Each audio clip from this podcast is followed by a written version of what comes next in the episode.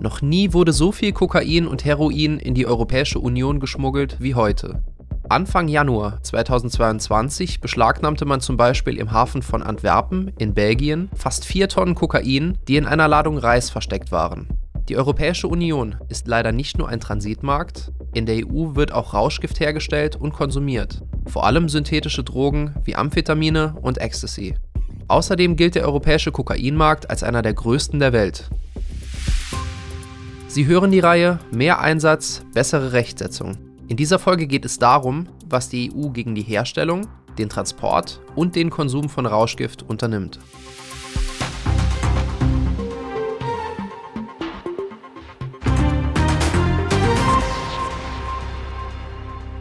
30 Milliarden Euro.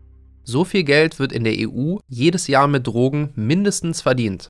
Der Rauschgiftmarkt ist der größte kriminelle Markt in der EU. Mehr als ein Drittel der in der EU aktiven kriminellen Vereinigungen ist in den Rauschgifthandel verwickelt. Für viele ist er eine wichtige Einnahmequelle. Das Problem wird jeden Tag größer und komplizierter.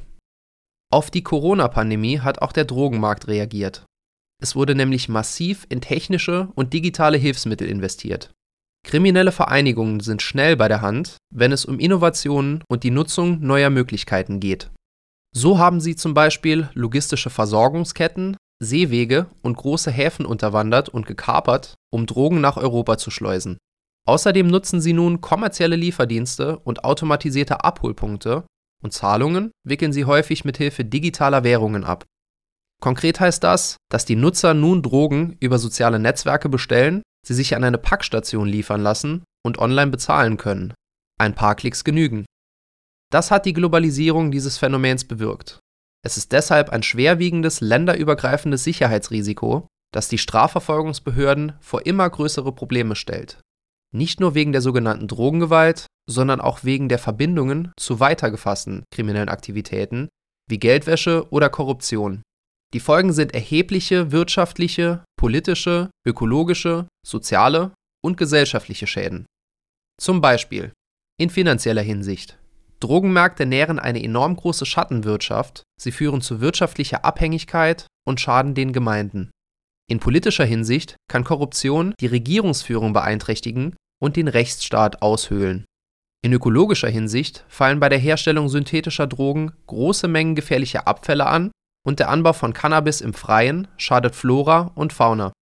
In sozialer Hinsicht schadet Drogenkonsum sowohl den Konsumenten als auch ihrem Umfeld in gesellschaftlicher Hinsicht schließlich ergibt sich folgendes Problem. Wegen des immer heftigeren Wettbewerbs der Drogenanbieter in einigen Mitgliedstaaten kommt es zu mehr Gewalt. Die Folgen sind schwerwiegende, länderübergreifende Sicherheitsrisiken. Die Europäische Union weiß genau, wie groß dieses Problem ist. Seit den 1990er Jahren hat sie immer mehr dagegen unternommen, insbesondere bei der Strafverfolgung, in der Gesundheitspolitik und bei der Erkennung und Risikobewertung neuer psychoaktiver Substanzen. Zurzeit stellt die Europäische Drogenbeobachtungsstelle mit Sitz in Lissabon unabhängige wissenschaftliche Daten und Analysen zur Verfügung, um Maßnahmen zur Drogenbekämpfung auf europäischer Ebene zu unterstützen. Zwei ihrer wichtigsten Veröffentlichungen sind der jährliche Europäische Drogenbericht und der Bericht über die Drogenmärkte der EU, den sie in Zusammenarbeit mit Europol verfasst im Jahresbericht 2019 warnten die beiden Einrichtungen unter anderem davor, dass natürliche und synthetische Drogen weltweit auf dem Vormarsch sind. Sie seien immer leichter erhältlich, hätten eine immer stärkere Wirkung und würden immer reiner, und zugleich würden sie immer billiger. Außerdem wird davon ausgegangen, dass die Produktion von Substanzen wie Kokain in Südamerika, Heroin in Afghanistan oder Cannabis und synthetische Drogen in Europa so umfangreich wie nie zuvor ist. Im Januar 2022 schlug die Europäische Kommission vor, die Europäische Drogenbeobachtungsstelle in eine EU-Drogenagentur umzuwandeln. Wenn das Europäische Parlament und die Mitgliedstaaten diesen Vorschlag annehmen, bekäme die neue Agentur mehr Befugnisse und sie hätte mehr Geld zur Verfügung. Sie könnte zum Beispiel Warnungen aussprechen, wenn gefährliche Substanzen wissentlich illegal verkauft werden, den Mischkonsum, das heißt die kombinierte Einnahme verschiedener Drogen überwachen und Präventionskampagnen auf EU-Ebene ausarbeiten. Darüber hinaus sollte sie auch künftig eng mit der Europäischen Arzneimittelagentur, der Agentur der Europäischen Union für justizielle Zusammenarbeit in Strafsachen und mit Europol zusammenarbeiten.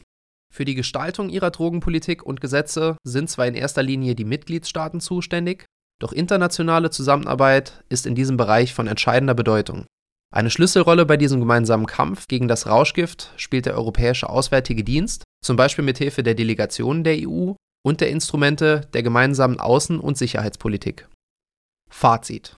Die Europäische Union hat sehr gut verstanden, dass der Kampf gegen diese Geißel weltweit geführt wird und dass dafür Zeit und viel Geld nötig sind. Auf internationaler Ebene liegt der Schwerpunkt der EU darauf, das Angebot zu verknappen und bei der Strafverfolgung zusammenzuarbeiten. Die EU will aber auch mit speziellen Programmen für die alternative Entwicklung darauf hinwirken, dass weniger Rauschmittel angebaut werden und sie setzt auf ein besseres Behandlungs- und Betreuungsangebot für Drogenkonsumenten. Nicht zuletzt wirkt sie auf die Länder ein, die am repressivsten gegen Drogenkonsum vorgehen, damit dort die Menschenrechte und die Menschenwürde geachtet werden.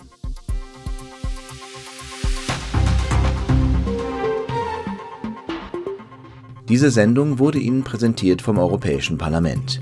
Mehr dazu finden Sie auf der Website der Denkfabrik des Europäischen Parlaments EP Think Tank.